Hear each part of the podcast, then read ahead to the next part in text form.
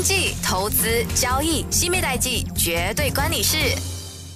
欢迎收听新米代记，我是 Currency Queen 新米哥。今天跟大家分享的是在二零幺八年的事件，也就是二零幺八年开启升息时代。那全球的利率风险还有这市场呢，就变成了另外一个局面。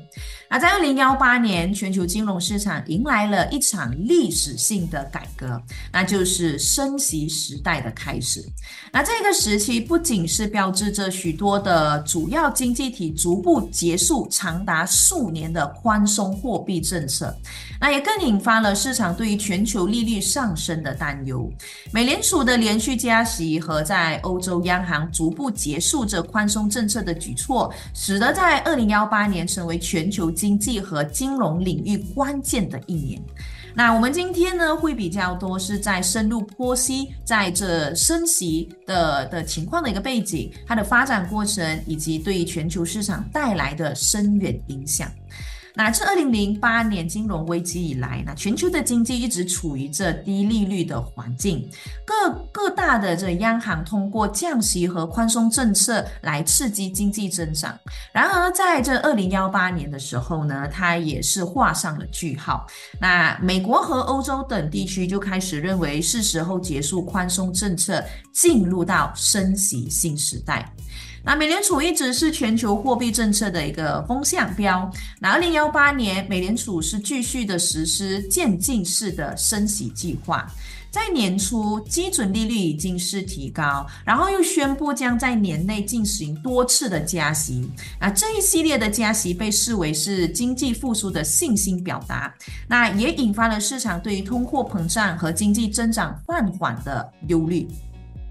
与此同时，这欧洲央行也逐步调整了它的货币政策。那尽管在整个零幺八年内是保持着低利率，但它宣布将逐步结束购债计划，为未来的加息来创造条件。那这一个变化被认为是标志着欧洲央行对于宽松政策的正开始逐步做出一个退出的举动。那升息时代的来临也引发了全球的市场波动，也包括了股市、在。是和外汇市场都在美联储和欧洲央行政策的信号影响下出现了剧烈的波动，啊，投资者也开始重新评估他们的资产配置和风险的一个方面。啊，市场预期的不确定性呢，坦白说也在当时是逐步的升温的。升息潮对于在新兴市场构成了特殊的挑战，因为许多新兴市场国家的货币汇率呢是受到压力，而这美国一升息就会导致到资本外流加剧，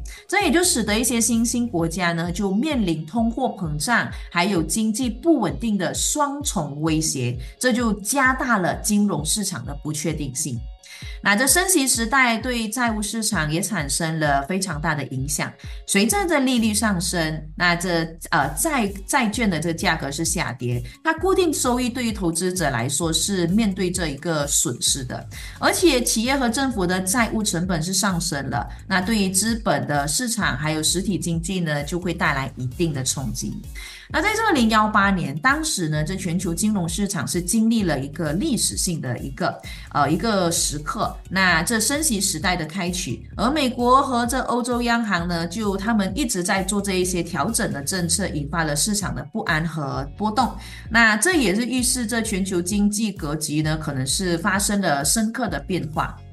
那这个是在当时二零幺八年的时候，因为在二零幺八年，其实大家都也还不知道，也不会预测到有关在这二零幺九、二零二零年的新冠疫情。当然，我现在跟大家分享的是在二零幺八年当时的情况，还没有介入到有关新冠疫情。那当当时呢，一旦进入到了这个介入到新冠疫情事件，那很多的国家在疫情当时二零二零年、二零二一年都是不断的降息再降息。所以这是在当有突发事件以后所做出的政策，但是在二零幺八年是市场开始进入升息时代，所以我现在跟大家分享的就是有关在二零幺八年的事件啊。当然在之后多也多如说我的这个新米代记，我会一直跟大家在探讨这在二零幺八年的事件、二零幺九年的事件、二零二零年的事件，让你们可以从这历史当中学习到一些，甚至是未来在不管。不管是在升息还是降息，那这些都是一个历史的，可以让我们观察到这些金融市场、这些经济都会重蹈覆辙的现象。好啦，那我们今天就先聊到这，记得留守 Simi 代记，我是 Currency Queen Simi Go，我们下周在空中见。